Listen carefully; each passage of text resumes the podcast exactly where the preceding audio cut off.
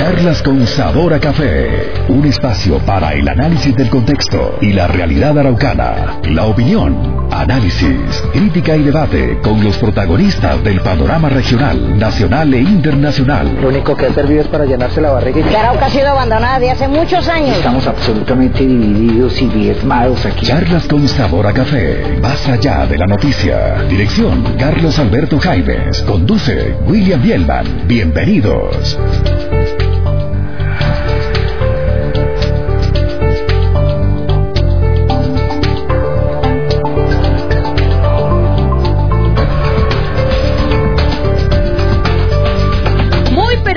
Buenos días, amable audiencia de Meridiano 70, Meridiano 70 TV y la 1100 AM de Meridiano 70. Para nosotros es un placer acompañarlos en la mañana de hoy, lunes 18 de mayo, y estar, por supuesto, informándolos de todo lo que sucede en Arauca y la frontera llanera. Los saluda Cris Matovar y hoy vamos a dar comienzo a nuestras efemérides. En charlas con sabor a café, la efeméride del día.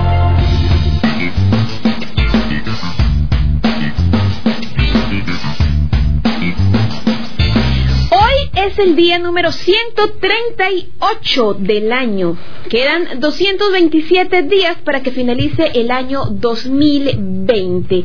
Dentro de los hechos, sucesos y acontecimientos más importantes en esta fecha, está en 1498 en la India, el navegante portugués Vasco de Gama llega al puerto de Calcuta. En 1680 en España se publica la recopilación de las leyes indias, que consta de nueve libros y más de seis mil leyes. En... En 1781, en Perú, los españoles asesinan al líder inca Tupac Amaru. Dos, o segundo, mediante descuartizamiento público. En 1804, en París, el Senado de Francia proclama emperador a Napoleón Bonaparte. En 1875, la ciudad de Cúcuta, Colombia, es destruida por un terremoto de 7.3 grados que deja un saldo de 30.500 víctimas. También afecta al estado venezolano de Táchira.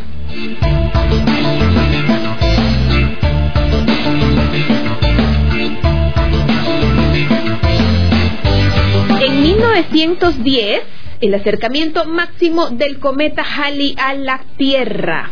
En 1953, Jackie Coran se convierte en la primera mujer que rompe la barrera del sonido.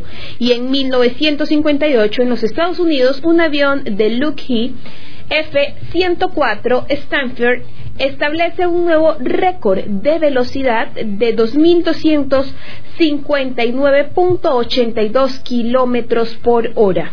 En 1969, desde las instalaciones de Cabo Cañaveral, Florida, en el marco del programa Apolo, despega la misión tripulada Apolo 10, siendo la segunda misión tripulada hacia la Luna.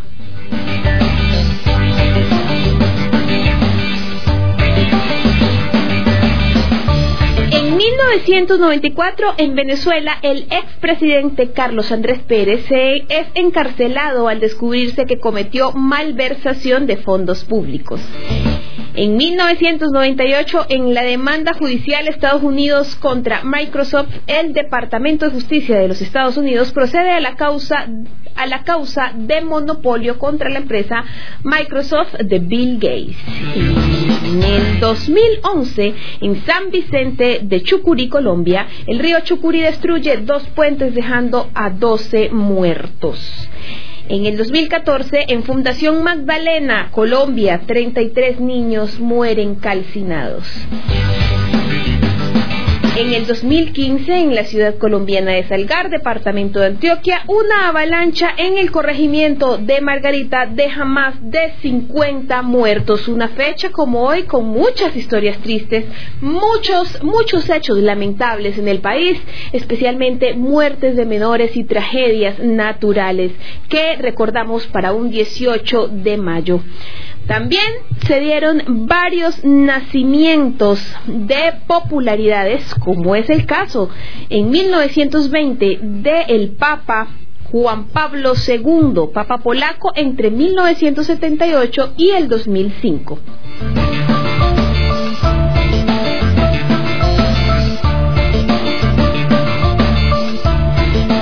También nació un 18 de mayo Marlon Moreno, actor colombiano de cine, y muere un día como hoy Tupac Amaru II, José Gabriel Condo Condorcanqui, cacique peruano, ya sabemos, que fue asesinado por descuartizamiento.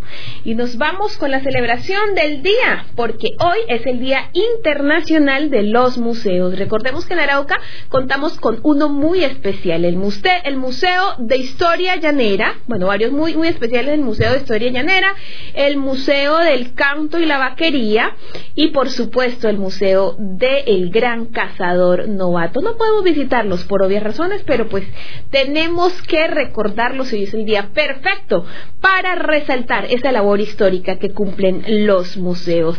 Así, bien, hoy, por supuesto, también es el día de San, San Juan I. Papa, es el santo católico del día y ahora nos vamos con nuestra frase. En charlas con sabor a café, la frase del día.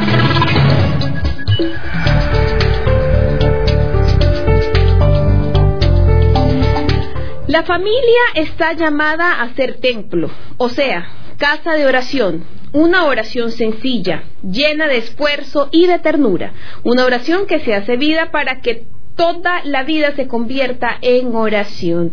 Esto lo dijo Juan Pablo II, de nombre secular Carol Joseph Moita.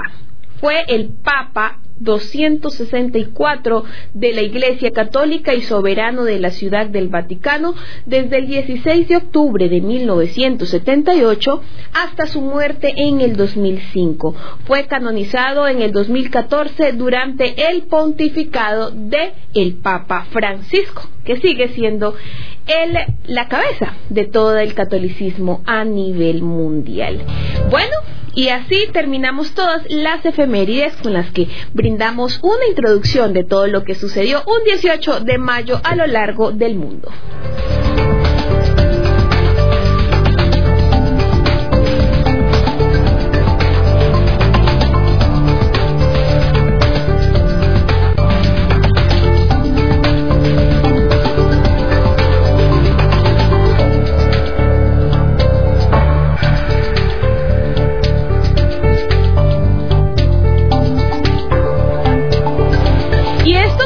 Mundo, ahora nos vamos con lo que sucedió en Arauca los últimos días de estas de esta semana, esa semana, ese fin de semana en especial, en donde cerramos el viernes con grandes noticias, noticias muy positivas.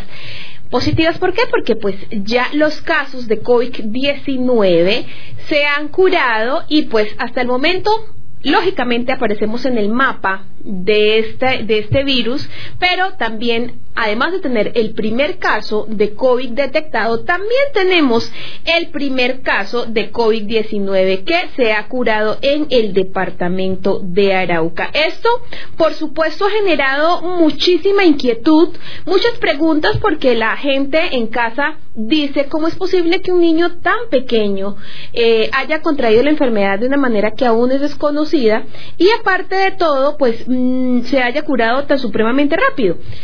Por encima de, la explicación, tenemos que empezar diciendo que es una excelente noticia. Es una excelente noticia porque, pues, gracias a Dios, este niño se ha recuperado. Es el, el ejemplo perfecto para la gente que de cierta manera pues está empezando a perder la cordura, que estaba muy desesperada, que estaba asustada, porque no sabían lo que iba a suceder o creían que de pronto al descubrirse estos casos pues nos íbamos a enfermar todos y pues ya sabemos lógicamente que el hospital de Arauca no cuenta con los recursos suficientes para atender esta pandemia. Entonces pues fíjense ya en horas de la mañana en nuestro noticiero estuvieron aquí dos profesionales a cargo de la atención de la pandemia en el departamento de Arauca que están explicando las preguntas más comunes que tienen las personas al respecto de esta enfermedad que ataca al mundo entero y que gracias a Dios ha sido benévola con el departamento de Arauca. En horas de la mañana también el presidente de la Unión Sindical Obrera ha revelado que la segunda prueba del trabajador de la OXI que fue el primer caso detectado en Arauca, pues ha salido negativa. Quiere decir que este señor tampoco tiene el COVID-19. Ese video lo tenemos a la mano, Chía, o te lo envío. Ya te lo voy a mandar para que la gente pueda a esta hora ver lo que dice el señor de la uso, quien pues ya, gracias a Dios, manifiesta que esta enfermedad ha sido superada también por el trabajador.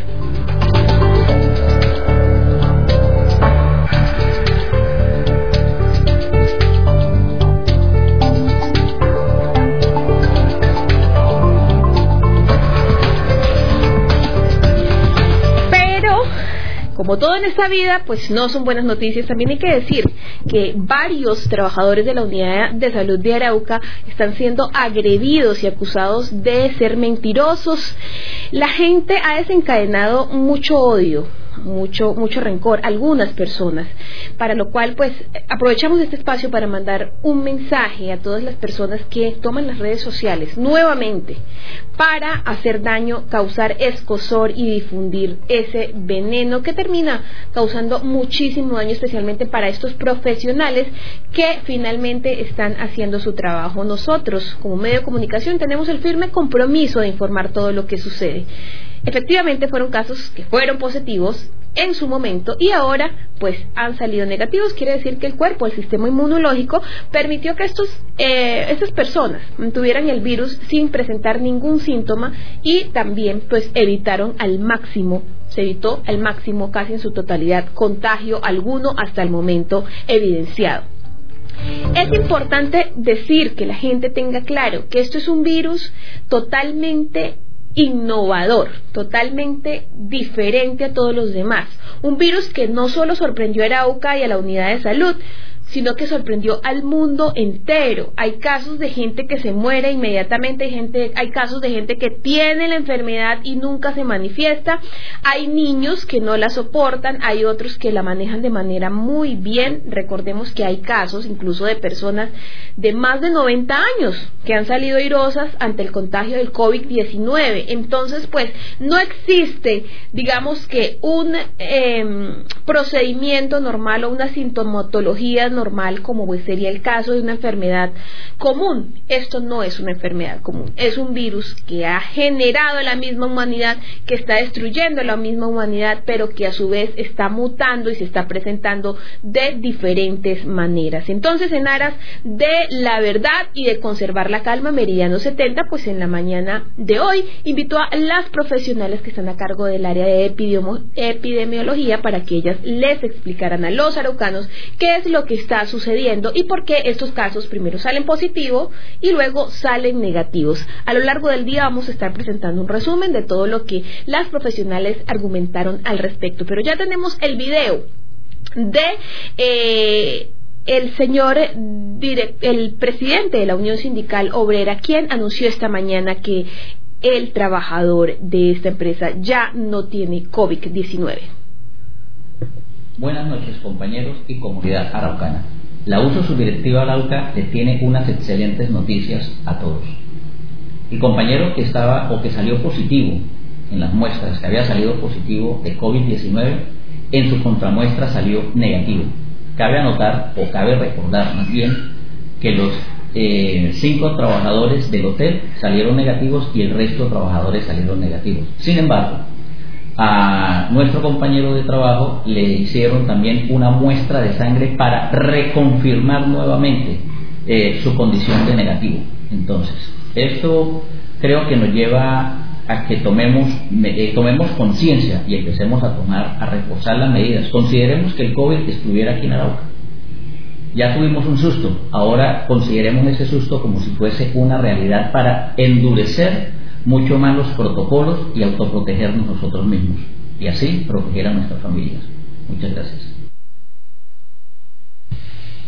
Bueno, ya ven ustedes, el primer caso que se identificó dentro del departamento de Arauca, el del trabajador de la compañía petrolera, salió nuevamente negativo y también el de todos sus compañeros. Recordemos que también salió negativo el del personal del hotel y el caso de un señor que fallece dentro del Hospital San Vicente de Arauca por asuntos respiratorios también salió negativo. Quiere decir que eh, dentro del cerco epidemiológico, tengo problemas con esa palabra, dentro del cerco epidemiológico epidemiológico no se ha detectado ningún otro caso, lo que pues todavía sigue siendo materia de investigación de las entidades pertinentes, porque lo ideal es que sepamos con certeza en qué punto se encuentra la enfermedad dentro del departamento de Arauca. Con los muy buenos días, saludo a mi compañero William Bielman, que ya está de nuevo retornó labores aquí a la mesa de trabajo y que por supuesto también tiene grandes informaciones para compartir con todos ustedes en charlas con sabor a café. No olviden compartir esta transmisión, dejarnos su inquietud aquí en la caja de comentarios, escribirnos a nuestra línea de WhatsApp que ya la voy a dejar aquí para que podamos sostener un diálogo y una charla muy interesante, por supuesto, bajo la crítica, el debate y el análisis que se hace en este programa. Muy buenos días, William. Buenos días, Crisma. Buenos días a toda nuestra audiencia, Chía, todas las personas que nos sintonizan por el dial 1170 AM en radio y ya quienes están conectados en la transmisión en Facebook Live. Gracias por estar con nosotros. Tal y como lo decías, importante la participación de la comunidad en estas charlas con sabor a café, del diálogo, de eso que usted opina, pero bajo el concepto del respeto sin agredir, sin groserías, todo bajo un concepto de lo que usted cree qué es lo que está pasando. Y parte de eso es lo que hemos visto eh, a través de esos mensajes que nos llegan sobre opiniones de lo que pasa en Arauca con respecto al coronavirus, si hay o no hay, inquietudes que deja la comunidad y que es apreciable en esta dinámica de que se mueva la opinión. Y es lo que queremos aquí en Charlas con Sabor a Café. Eh, destacar y nuevamente reiterar mi saludo a los quienes nos escuchan en las zonas veredales, corregimientos, en toda la zona rural del departamento de Arauca, también en el lado venezolano donde llegan nuestra señal en radio, también un saludo a todos ustedes y por supuesto a quienes están conectados en la información con nuestras redes sociales, cual invitamos a que nos sigan. Estamos en todas las redes sociales, Meridiano 70 número uno, punteando este tema de las tecnologías de la información y comunicación. Estamos en YouTube, en Instagram, en Twitter, también nuestra señal streaming, nuestra aplicación, todos los canales tenemos para que usted pueda acceder a la información, al entretenimiento y la buena música. Ya cuando son las 8 y 18 minutos de la mañana, quiero compartirles con ustedes la opinión de uno de nuestros oyentes, compañero también para varios trabajos puntuales que hemos querido investigar con respecto a la biología de nuestro territorio araucano. Se trata del biólogo Fernando Anzola, quien ha dado a conocer su opinión y que queremos compartir aquí en Charlas con Sabor a Café. Eh, es un texto que nos regala y que más tarde estaremos difundiendo en nuestras redes sociales se pregunta, ¿Arauca tiene o no COVID-19? Es la pregunta que se plantea el biólogo Fernando Anzola. Y él manifiesta que los exámenes de laboratorio dieron resultados negativos para todas las muestras que se efectuaron en Arauca hasta el 16 de mayo del 2020. Así lo informó el director de la Unidad de Salud de Arauca, Edgar Contreras, incluyendo los 25 casos asociados al bebé de seis meses. Además, se da la noticia que eh, la contramuestra de dicho infante resultó negativa manifiesta el documento, este texto escrito que nos da Fernando Anzola, y es que es altamente sospechoso que aún no se sepa quién infectó al bebé. No sabemos cuál es el paciente cero de Arauca. A pesar que el número promedio de contagios de COVID-19 es de tres individuos por persona contaminada, a pesar eh, no, no haya, se pregunta, es raro que no haya más infectados en Arauca, a pesar que el niño estuvo en la sabana, en el hospital y en su casa del barrio Unión. ¿Será que el bebé tenía mascarilla y sus allegados también? la pregunta que se hace el biólogo. No son, mm, no soy médico y mucho menos epidemiólogo, pero creo que el caso del infante de seis meses fue un falso positivo. Algo falló. Se presentaron errores en las pruebas ante la versión de las redes sociales que el doctor Contreras, el gobernador Castillo o la multinacional occidental hayan falseado los resultados. Se requiere clarificar este caso que inquieta a los araucanos. Para bien de los araucanos y de las autoridades de salud, se debe tener certeza de la presencia o no del coronavirus en Arauca.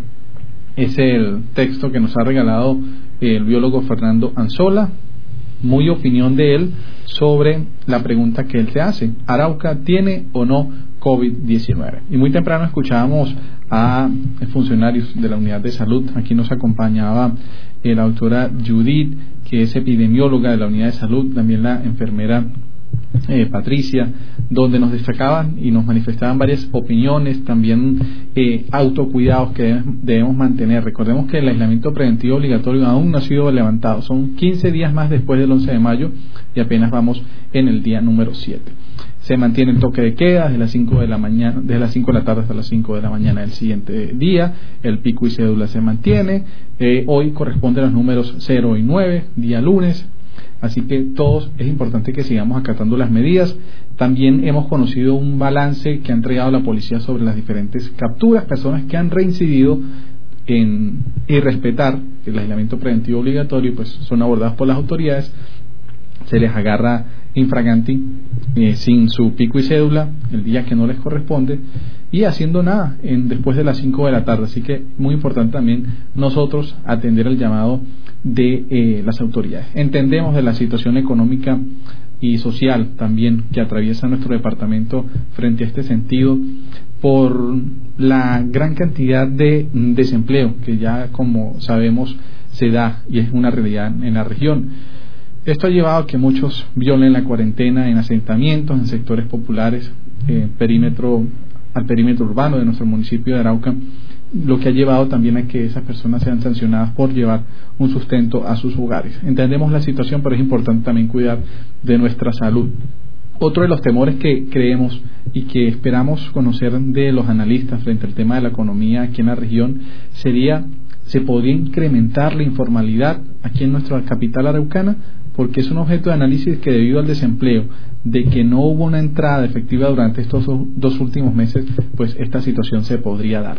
El aumento de la economía informal en nuestra capital se podría dar eh, ya en las próximas semanas, una vez pues se ha levantado la cuarentena. Y esto sumarle el problema que se agrava, que diría que es un problema que debe ser también abordado, y es con esos ciudadanos que han retornado a ciudades como Medellín, como Bogotá, como Yopal, Villavicencio, incluso países como Ecuador y Perú, y que han usado el corredor humanitario del departamento de Arauca, tenemos informaciones que muchos de ellos se han quedado en la población del Amparo Estado Apure. Y esto nos lleva a pensar que una vez pues sea levantada la cuarentena aquí en el departamento de Arauca y en todo el territorio colombiano, estas personas pueden retornar o quedarse aquí en la región araucana para dedicarse a algún tipo de actividad informal es parte como que de lo que podría presentarse más adelante en nuestro territorio araucano si no se toman medidas adecuadas, si no hay una coordinación entre fuerzas públicas y las autoridades civiles. Así que importante eh, pensar a futuro de lo que pueda pasar en nuestro departamento de Arauca.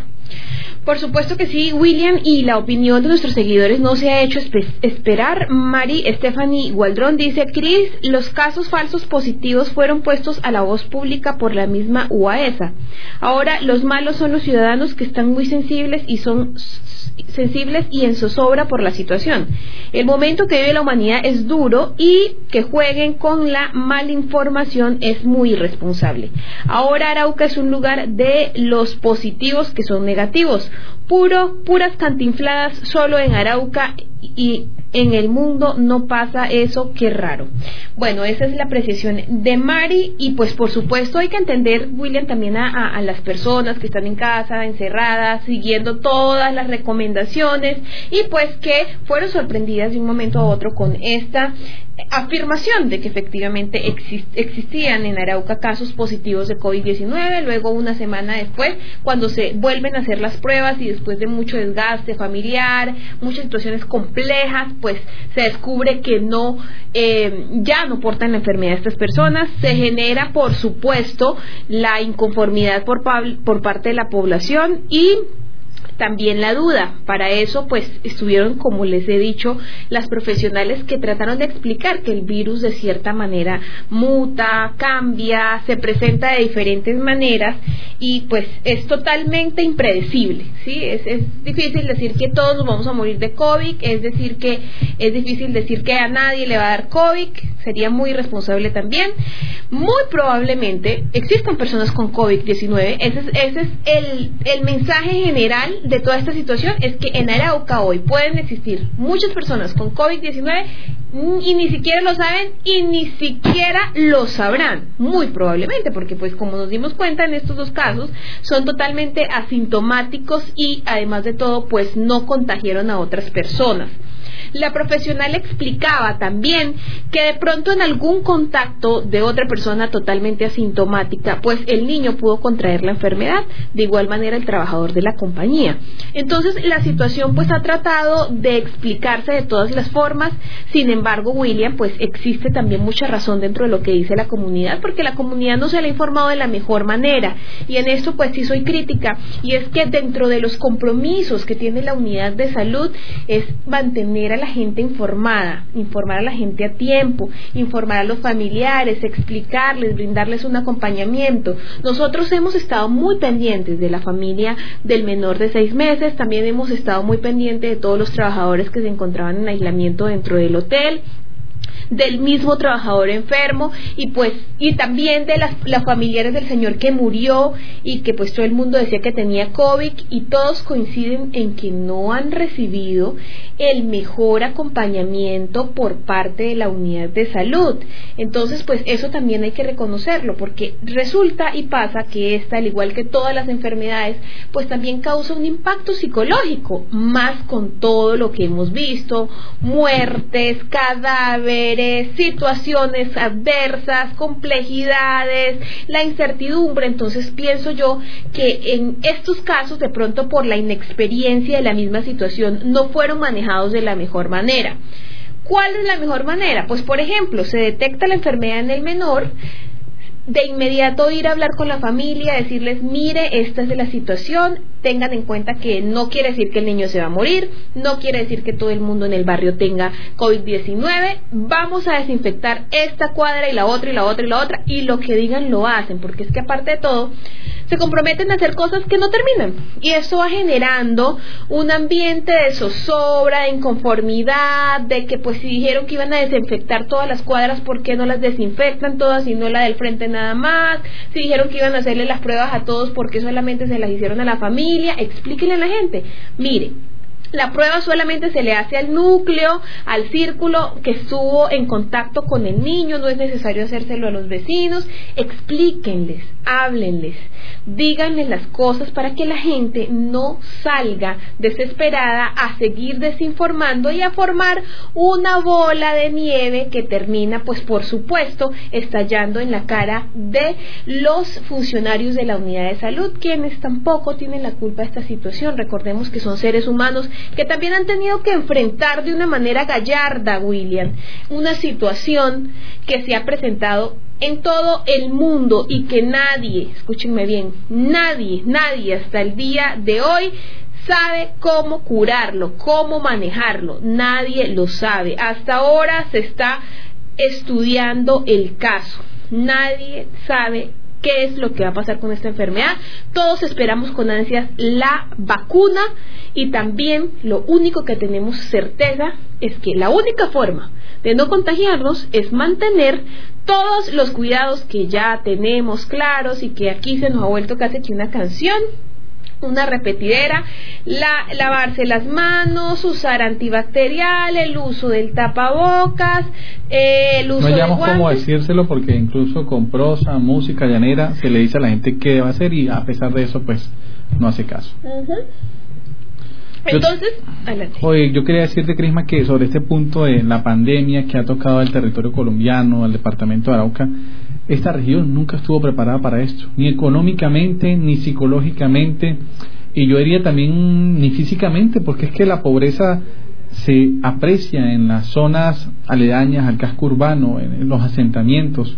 Eh, niños pues que a pesar de, no vamos a decir que están en condición de desnutrición, pues están muy delgados para la edad que tienen. Y esto, aunque sea una eh, un secreto a voces, y, entendemos el trabajo que mantienen eh, el, Instituto Colombiano del Bienestar Familiar y otras instituciones ligadas a esto, pero no se da abasto porque el departamento de Arauca la pobreza antes de que llegara la pandemia ya existía y existía y existe aún en grandes niveles que a veces son mm, invisibilizados. Entonces es importante destacar que el departamento de Arauca no estuvo preparado ni económicamente ni psicológicamente porque a pesar de que se dijo, bueno, la única forma de batallar este virus es quedándonos en casa, así que todos a quedarse en casa, es muy chévere y todo, pero los conflictos crecieron en los hogares, eh, la violencia intrafamiliar creció en los hogares de Arauca, eh, esto ya lo hemos conocido por la misma Defensoría, por el mismo bienestar familiar que ha destacado esta situación.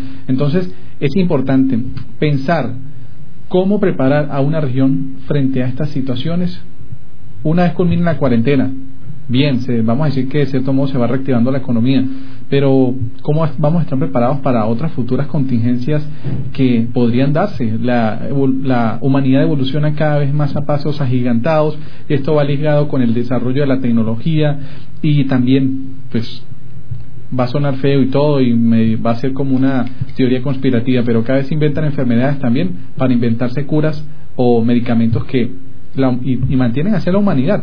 Suena medio extraño y todo, pero hay que pensar a veces así maliciosamente y Arauca debe prepararse para esto. Garantizar el mínimo en salud. Entendemos que es una situación de país con eh, esa crisis en salud pero Arauca debe avanzar en esto, en pensar en la gente, en pensar en aquellos de escasos recursos que tanto lo necesitan. Y con esto no quiero decir que el gobierno o el Estado se va a convertir en papá de Estado o va a ser un gobierno paternalista, no, pero sí brindar el mínimo de garantías para que una población pueda subsistir. Sí, señor William, 8.31 minutos de la mañana y nosotros, Meriano 70, seguimos brindándole toda la información, la información verificada, información seria para que usted, por supuesto, desde casa tome la mejor decisión y asuma la mejor postura. Nosotros simplemente servimos a la comunidad, servimos al pueblo, no servimos a ningún gobierno y nuestro compromiso es informarlos. Estaremos muy atentos de todo lo que sucede en el COVID-19 en Arauca, como les eh, manifesté a lo largo de la mañana estaremos brindando el resumen de la entrevista que hizo William Bielman en el noticiero a las eh, funcionarias de la unidad de salud para que ustedes tengan respuestas a esas preguntas más frecuentes que tienen en este momento. Pero por otra parte, con la llegada del invierno también llega la zozobra y la desgracia a muchos hogares araucanos, no solamente por el tema del COVID-19, sino también por cosas que vienen haciéndose mal desde de hace años y que con el agua, con, con los primeros aguaceros, pues se están evidenciando mucho, mucho más. Ayer, en horas de la tarde, bastantes denuncias públicas hizo la comunidad, pues como se sabe, el domingo, ayer domingo, en la tarde ha caído el primer palo de agua fuerte, fuerte, fuerte, con vendaval, con muchas cosas que ponen a prueba las infraestructuras, las infraestructuras de las casas y también nuestros sistemas de desagüe, muy malos, por cierto, no solamente en obras que no han sido terminadas por la irresponsabilidad de varios contratistas que han tomado el COVID-19 como la excusa perfecta para no terminar su trabajo, sino también de obras que se hicieron y se hicieron mal. Es triste ver calles nuevas calles que costaron un montonón de plata, muchísimo dinero y que se inundan cual piscina. Esto realmente es muy, muy lamentable porque pues lo mínimo que necesita la población en Arauca en tiempos de invierno es un buen sistema de desagüe que nos permita movilizarnos sin, o sea, movilizarnos en un vehículo terrestre y no acuático, porque hasta fotos de familias en canoa, familias jugando a la piscina, todo eso que pues también termina siendo divertido, pero evidencia la falla que estamos presentando. Una de, de estas denuncias nos llega por parte de eh, Miladis Mora, habitante del barrio San Luis, que realizó un video para mostrarnos todo lo que sucedió en su casa ayer en horas de la tarde con este primer aguacero. Ingeniera, qué broma con esto, mire, ya van las tres, tres aguaceros que me he inundado. El agua ahora se viene para acá, no es para allá que se va. Yo bastante le dije a los muchachos, abran bien esos huecos para que no me inunde. Mire toda mi casa. Mire, ustedes dicen que yo jodo mucho, que nosotros aquí en este barrio jodemos muchísimo, muchísimo, muchísimo, pero no es eso, ingeniera. Lo que pasa es que esto estamos inundados hasta acá, mire. Se metió, ya bajó el agua acá un poco, acá, acá adentro en el cuarto. Mire toda la, la, la, la, la, la, el agua, mire, mire, mire. Toda el agua, mire, toda el agua como se metió en el cuarto. Ya esta es la segunda vez que se me ha inundado hasta casa el cuarto. ¿Qué día mm, que llovió no se inundó el cuarto? Pero sí hasta el garaje. El garaje todo, todo, todo, todo el agua venía hasta acá. Y mire lo que me acaba de hacer el palo de almendro también que me rompió el techo totalmente. Se ha venido el palo aquí al techo. Totalmente, mira esto. Ando aquí desesperada y angustiada de verdad que esto es terrible, todo lo que me está pasando acá en mi casa. De todas maneras, muchísimas gracias, espero que ustedes me colaboren con esto.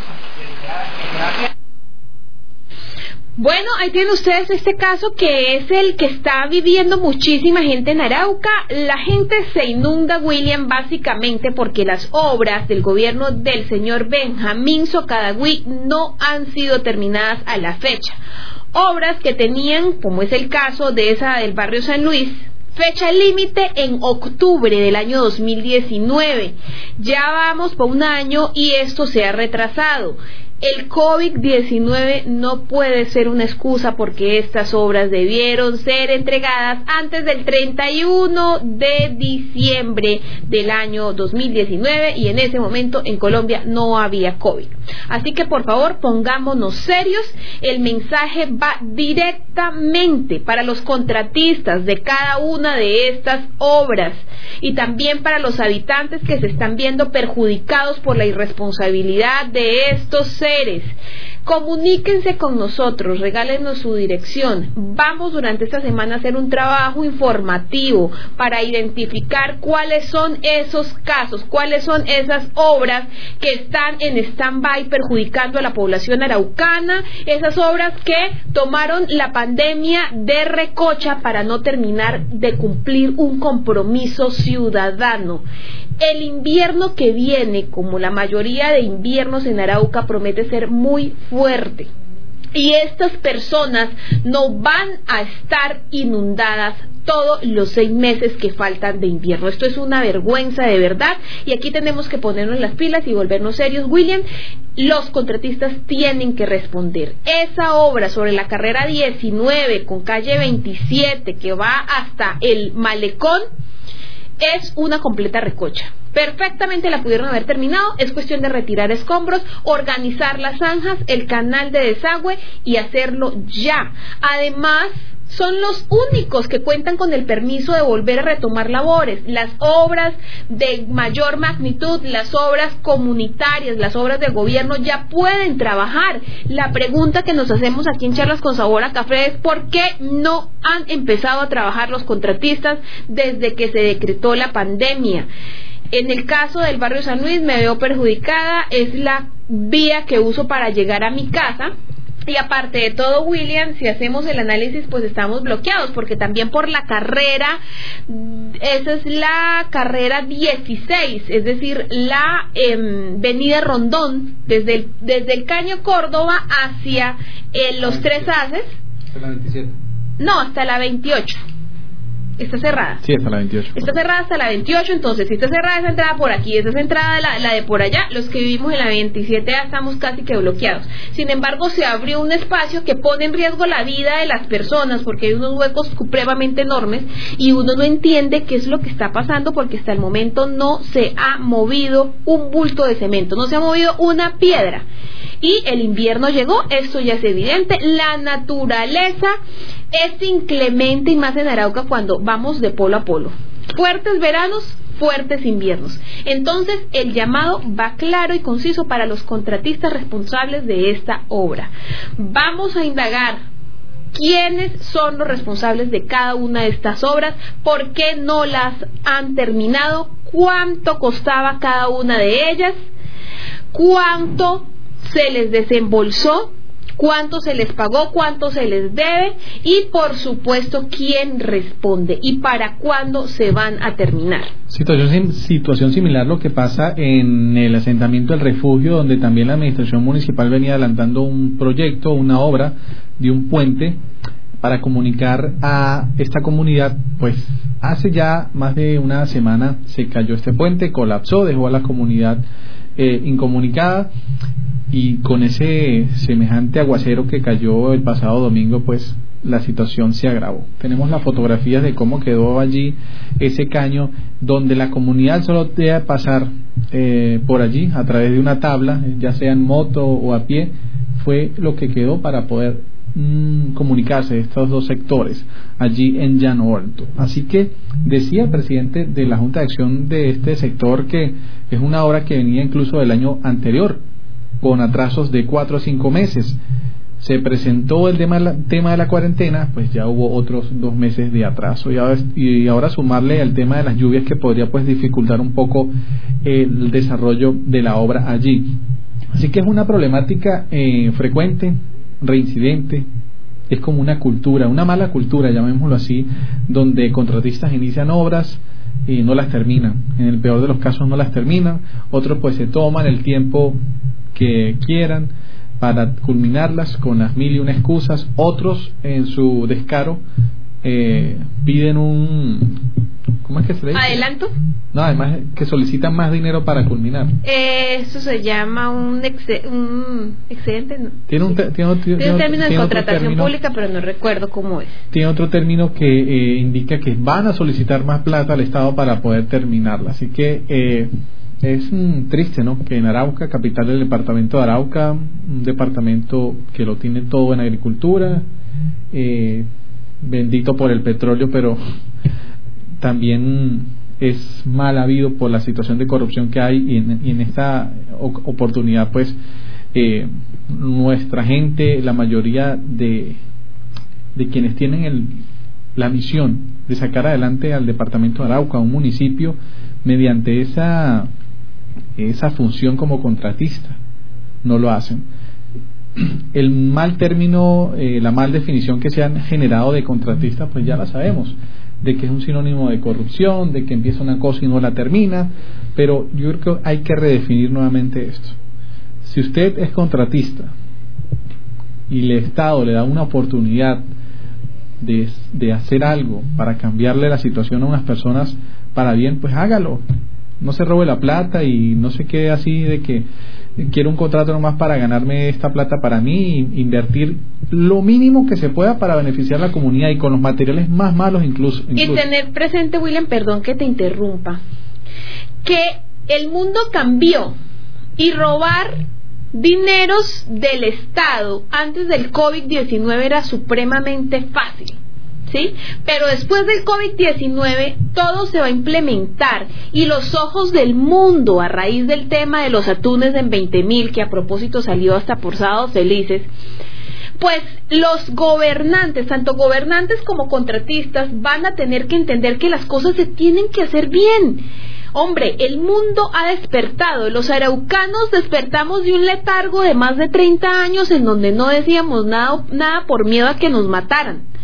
Ya la gente con las redes sociales tiene la oportunidad de decir lo que no les gusta y de manifestar mediante una denuncia pública la situación que están viviendo, como es el caso de este habitante del barrio San Luis, como es el caso de muchos otros que también se comunicaron con nosotros preocupados por lo que está pasando. Hombre, las obras se tienen que terminar y ahora no se vengan en contra de los periodistas que somos los encargados de ir al lugar, prestar el micrófono a las personas para que éstas a su vez manifiesten la inconformidad, digan lo que pasó porque el decir de muchos responsables de estas obras es que la gente es muy cansona, la gente jode mucho, hombre, ¿quién no va a joder con un charco al frente de la casa? que quién no va a joder cuando llueva de esa manera y se le inunde uno sus cosas, pensemos cuando vengan esos aguaceros que son fuertes uno detrás de otro, es decir, que no dan brecha a que el agua salga. ¿Qué va a pasar entonces con los habitantes que están en torno a estas obras inconclusas? Así que no es culpa de la gente, no es que la gente joda, no es que los periodistas seamos tóxicos y venenosos, es que es el compromiso social suyo como contratista, terminar las cosas que, termin que, que empezó, terminarlas bien y terminarlas al costo que es. A mí me da muchísima pena y también sabemos, William, y hay que decirlo, muchos de esos contratistas en este preciso momento se encuentran manipulando, por llamarlo de una manera, se encuentran además también buscando la manera de ejercer presión para que el alcalde de Arauca que por supuesto viene de una vertiente contraria al señor Piriche, pues con la intención de que estas obras finalmente se terminen, termine accediendo a intereses económicos y las cosas no son así. El contratista tiene que terminar con los compromisos que ya adquirió y no es responsabilidad del alcalde de Arauca. Hoy, cumplir las necesidades o darle más dinero o para petear la vaina o decir venga termíneme esta obra fulanito para yo poder eh, darle otra cosa no señores por favor. Ya parémosla ahí, ya está bueno, ya está bueno de tanta manipulación, terminen las obras como tiene que ser, terminen las obras bajo los negocios que realizaron con el gobierno interior y no traten de manipular, de presionar o de chantajear el gobierno presente, que ya tiene bastante compromiso con todo lo que quedó mal hecho. Terminen las obras y entréguenlas es el mensaje que mandamos desde Meridiano 70. Esto viene, bien. Que esto viene de parte y parte, ¿no, Cris? Tanto a la alcaldía como a la gobernación está dando eso.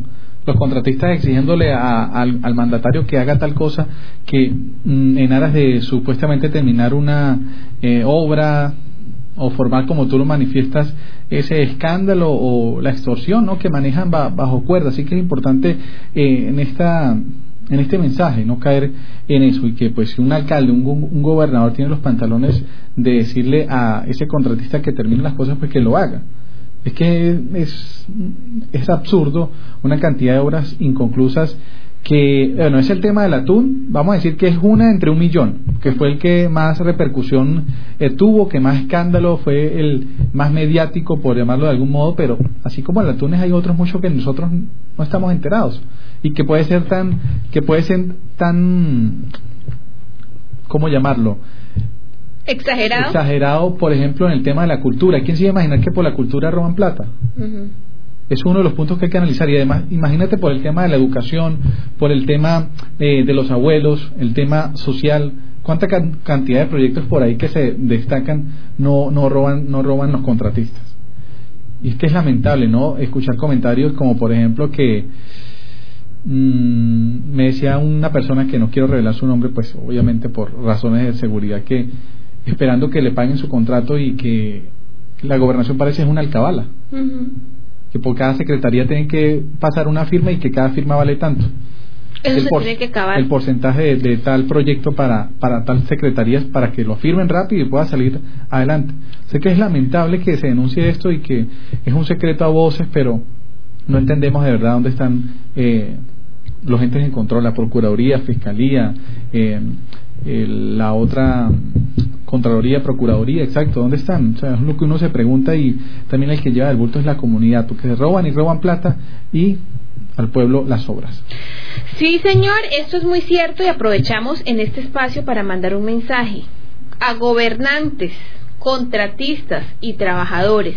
Señores, el mundo cambió y las mañas malas, es bueno, las mañas todas son malas, los malos hábitos que usted dentro de su ejercicio venía realizando recordemos, estoy generalizando, pero el que le caiga el guante que se lo plante.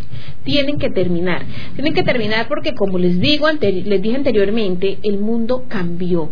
Y ahora todo este tipo de procesos van a tener no solamente la veeduría y el control de las IAS, sino también de la población. La gente no es boba, la gente ya sabe que una tienda no puede valer 20 mil pesos. La gente ya sabe que un sonido para unas fiestas de Cravo Norte no puede costar 30 millones de pesos. Y que además es totalmente pero, mejor dicho, ¿en qué cabeza cabe que Cravo Norte ni siquiera ha terminado su, su malecón, que Cravo Norte ni siquiera tiene hospital y se van a tirar 580 millones de pesos en una fiesta. Esto también va para la gente, la gente que quiere pan y circo, la gente que no le importa contar con un hospital en malas condiciones siempre y cuando haya parranda, fiesta, trago y derroche. Esto se tiene que acabar. Es el momento de que el mundo entero entienda que esto no es fiesta, que aquí tiene que contarse con la responsabilidad y todos tenemos el compromiso de poner nuestro granito de arena. También va para el gremio de los periodistas, William. Muchos periodistas que trabajan para gobiernos y no para la comunidad. Muchos periodistas que han silenciado sus micrófonos y, han bajado su tono simplemente para poder acceder a beneficios económicos más adelante. ¿Qué credibilidad? Yo creo que en este punto nuestra labor es una de las más cuestionadas dentro de este círculo.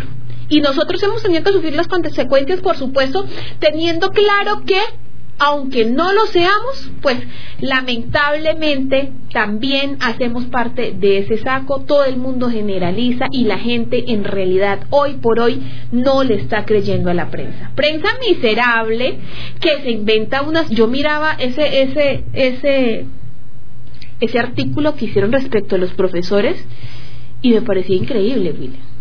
O sea, como un periodista señala de una manera tan deplorable, ni siquiera soy capaz de pronunciar la palabra, la función de los profesores, de los docentes, que si hay alguien en este momento en la sociedad que la está pasando muy mal y que tiene muchos compromisos al respecto de lo que ha cambiado el mundo antes del COVID, después del COVID, son los docentes. Y encontrar notas tan tóxicas y nocivas respecto a esto de verdad entristece y entiende uno por qué la gente no le quiere creer a nadie. Entonces, esto pone en jaque a todos, señores, a todos, a todos, a todos, y en nombre de el gremio y este medio de comunicación, pues yo sí pido disculpas, William, pido disculpas por todas esas personas que de manera evidente, que de manera cínica, llevan esa membresía de periodistas de una manera baja y miserable, aprovechándose de la necesidad de la gente para sacar un beneficio económico y para después ir a arrodillarse al político de turno.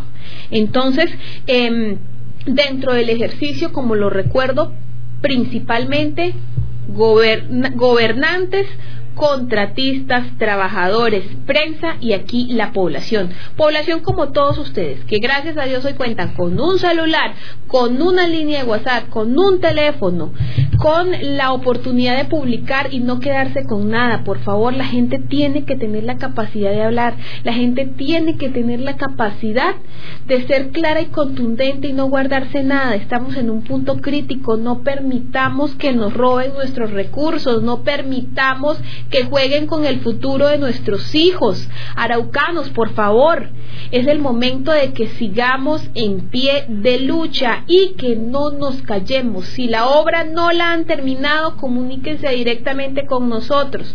Somos uno de los tantos o de los pocos que tratamos a diario de decir la verdad y la verdad directamente de los implicados cuéntenos quién es el responsable, qué es lo que está pasando. Por favor, obliguémoslos a que rindan resultados pronto, antes de que este invierno se vuelva crudísimo y, terminamos, y terminemos todos ahogándonos en un vaso de agua, porque así debería llamarse esto, esto es un vaso de agua. Yo no entiendo por qué las calles de Arauca nuevas se inundan es que no, no, tengo una explicación lógica, matemática, eh, de algún ingeniero que me explique por qué las calles que están recién hechas se inundan. No, no lo entiendo, no, no, no tengo en mi cabeza una razón por la cual una calle que cuesta miles de millones de pesos se inunda. O sea, ¿cuál es el futuro de esa calle en 10 años? Bueno, yo diría que serían por dos aspectos. Número uno, quedó mal hecha. No tiene con el drenaje suficiente para que esa agua salga. Y segundo, pues, mmm, la comunidad tenida, ¿no? Le deja todo el trabajo de mar cuando bien pueden limpiar las cunetas, sacar todo ese... Eh, esas hojas secas que como caen de los árboles, pues la comunidad de, vez en cuando pues puede hacerlo, ¿no? Una vez al, al mes o mm, dos veces dos veces al mes limpiar esas hojas que quedan y, y que eh, obviamente obstaculizan el tránsito para las aguas que van bajando. Yo diré que es por esas dos razones, queda mal hecha y primero y segundo pues la comunidad pues no pone su parte en ese sentido. Bueno, muy buen punto William, porque también es importante que la gente hoy entienda. Yo creo que pueden hacerse, mira, nosotros en la cuadra hicimos lo siguiente, se consiguió un trabajador y cada dueño de casa puso cinco mil pesitos, cinco mil pesitos, ¿sí? Bueno, muchos no los tendrán, pero se puede hacer el esfuerzo, se rompe la alcancía y entre todos se pagó para que se limpiara toda la línea, porque tampoco tiene sentido que uno solamente limpie la parte de adelante y tampoco pues se va a limpiar toda la, toda la cuneta sin el permiso de los dueños de las casas. Entonces, eso es una muy buena acción y una manera de contribuir de eh, eh, a la comunidad pónganse de acuerdo todos, limpien toda la cuneta de la cuadra, si no quieren pagar, entonces que cada quien, el que no pague, pues que trabaje, pero háganlo ya. El invierno que viene va a ser muy fuerte y nuestras calles se inundan de la nada, nos inundamos como como nada, esto parece como una maqueta de esas que hacía uno en el colegio y de verdad en medio de la indignación da hasta risa porque caen tres gotas de agua y la gente de una vez queda full pasaba ahí en este, que es la carrera, es la calle 17 con carrera 19, justo antes de llegar a la veterinaria del campesino, eso se volvió una piscina con una llovizna. Yo no entiendo. Así como tampoco entiendo cómo ahí por la carrera, esa es la carrera, la calle, la de la normal, la calle 20 20, la calle 20 con carrera 19, ahí enfrente de la normal superior. El agua está verde, está verde, hay una piscina de agua verde, que además se ha vuelto un foco de contaminación que ha generado plagas y que también se ha convertido, por si fuera poco, en un nido de ratas porque ya han robado tres locales comerciales. Tres locales comerciales en ese solo sector a una cuadra de la Policía Nacional. Fíjense ustedes esto de verdad no sé, ya no, no sé ni, ni qué decir, no existe una forma, es que yo digo que la prensa decente no puede callarse entre esto. No, los periodistas decentes no se pueden callar entre eso. Los medios de comunicación decentes tienen que hablar al respecto porque es que resulta y pasa, William, que si nosotros no nos ponemos las pilas, vuelvo y les digo, nos vamos a ahogar. Y nadie va a poder salir de la casa, y sí, ni siquiera por el COVID, sino por la cantidad de agua o vayamos comprándonos entonces nuestra respectiva canoa si es que queremos ir a trabajar cuando esto pase. Así es, Crisma, así que es parte de lo que manifiesta la comunidad, ¿no? Nosotros también somos esa voz de lo que nos manifiesta la gente en las calles, de lo que tiene que decir y que a veces por temor no lo dice. Y parte de eso eh, es dar claridad de nuestra opinión también muy personal y de lo que dice la gente. Cuanto al tema de los contratistas que destacaba ya hace algunos minutos, no lo estoy diciendo para la actual administración. Como tú lo decías, el que le cae el guante, que, que lo agarre si es para él, ¿no? Pero, también, yo creo, pero también, Crisma, no vamos a decir que desde las administraciones, desde hace años, este problema de los contratistas es, similar. Es que lo, esto, es, un modus operandi, llamémoslo de la manera que es. Esto es un delito que se ha convertido en un modus operandi que ya la misma sociedad como tal lo ha normalizado. Es decir, es normal que un contratista sea ratero, que sea ladrón. Es más, ser contratista es sinónimo de eso. Entonces yo, yo quiero reflexionar sobre el siguiente punto, punto, que dicen que Venezuela, que ahora todas las obras las desarrolla el mismo Estado. Entonces, ¿quién roba, quién roba más? El Estado que le da eh, a un contratista ese dinero para desarrollar una obra o el mismo Estado que prefiere no darle la plata a ningún contratista, sino que él dice que lo va a asumir. Es como la misma cuestión prácticamente. Esto diría que es como una Venezuela chiquita, porque no, es el Estado, no, es el Estado quien está dando la y está haciendo la obra, sino el mismo gobierno y el último gobierno de turno fue un chavismo en todo su esplendor o un madurismo en todo su esplendor. Yo siempre le hago la pregunta a la gente cuando toco estos temas, William, ¿tú te has puesto alguna vez en el lugar de un alcalde? No, ni quisiera estarlo. Pero ¿cómo manejarías el tema de la de la de la contratación? Pues Crema, no sé, no sé cómo responderte, porque es un tema tan delicado que una persona que sube ahí a dirigir un pueblo, a llevar las riendas de un municipio, o sea, de un departamento de Arauca, tiene que estar capacitado para eso. Y cualquier persona llega allí sin tener un título, mínimo por lo menos un administrador público. Pero no, entonces no, no, no sabría qué responderte en cuanto a eso el tema de la. ¿Cómo maneja, por ejemplo, un médico una gobernación? ¿Con qué criterio profesional? ¿Con qué conocimiento? ¿Sí? Bueno, pues ya en los últimos, bueno, vamos para 12 años que tenemos gobernadores médicos. Y ahí están los resultados para no ir muy lejos. Sinónimo de ser tóxico, pero es la verdad. Aquí hay que prepararse. Pero yo creo que más que, que, que esto, pues si, si fuera así, una de las condiciones que daría nuestra constitución es tener alguna de las carreras relacionadas con el tema de la administración. Pero yo pienso que lo que tiene que tener un gobernante, principalmente por encima de todo, es sentido común. Recordemos que además de todo el sentido común es el menos común de todos los sentidos. Pero es que eso es algo obvio en cualquier ser humano, Crisma, sea un alcalde, un ciudadano en común, tú, yo, debe, debe tener el sentido común. Pues no sé, no, de verdad entiendo cómo le pides a tú un alcalde que tenga sentido común cuando debería tenerlo. Y es el menos yo diría que tendría que tener un plus que la gente vio en él eso vio en algo él que dijo esta persona puede hacer algo por el municipio lo eligió pero no. Pero sabes qué es lo que vemos que baila muy bien joropo, que es agradable, que le gustan los caballos, que es llanero, que viene de una familia raizal, como dicen por ahí, pero pues generalmente no nos enfocamos en esas características, digamos que de perfil. Cuando hablo del sentido común, digo lo digo por qué, porque una persona con sentido común se rodea de los mejores, William, y los deja trabajar. No solamente el gobernador, no solamente el alcalde. Fíjense lo que le pasó al señor Facundo Castillo con su equipo de contratación. Hombre, lo que pasó es totalmente inmanejable, lo que pasó es totalmente cuestionable desde cualquier perspectiva. Y no solo con el tema de, los atunes, sino con las fiestas de Cravo Norte, que es lo que lo tiene en el ojo del huracán en este momento. Señor gobernante, si usted sabe que no cuenta con todo el conocimiento, es más, es que nadie se las sabe todas. Nadie, nadie, en absoluto nadie. Hay que buscar profesionales con la gallardía, la capacidad y las competencias para asumir cada uno de los roles y dejarlos trabajar. No jalabolas, es que miren, William, el tema de los jalabolas tiene destruido este departamento. Y mientras los gobernantes asignen cargos de extremada importancia, de gran relevancia, al que más bola le jale, no hay nada que hacer, recoja y vámonos.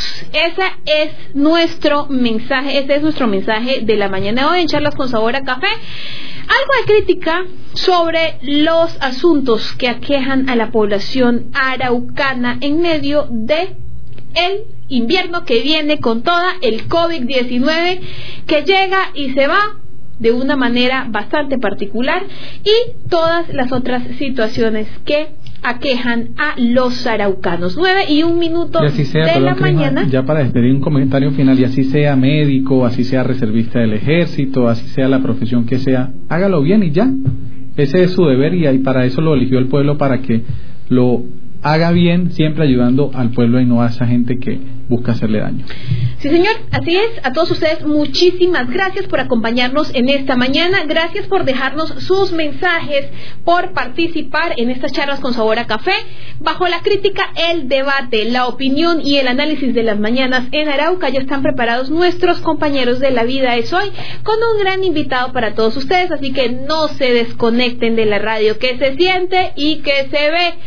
Se siente William a través de la 1170M Meridiano 70 por radio y se ve por nuestras plataformas virtuales de cada una de nuestras páginas con más de 150 mil seguidores. Somos la plataforma virtual más grande del departamento de Arauca y estamos al servicio de ustedes totalmente de ustedes. Así que no olviden llamarnos, escribirnos, dejarnos su inquietud, sugerencia, queja o recomendación. Estamos abiertos para todo lo que ustedes necesiten. Mañana más de charlas con sabor a café a la misma hora y por el mismo canal.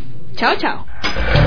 Charlas con sabor a café. Un espacio para el análisis del contexto y la realidad araucana. La opinión, análisis, crítica y debate con los protagonistas del panorama regional, nacional e internacional. Lo único que ha servido es para llenarse la barriga y Que Arauca ha sido abandonada desde hace muchos años. estamos absolutamente divididos y diezmados aquí. Charlas con sabor a café. Más allá de la noticia. Dirección Carlos Alberto Jaimes. Conduce William Bielman. Bienvenidos.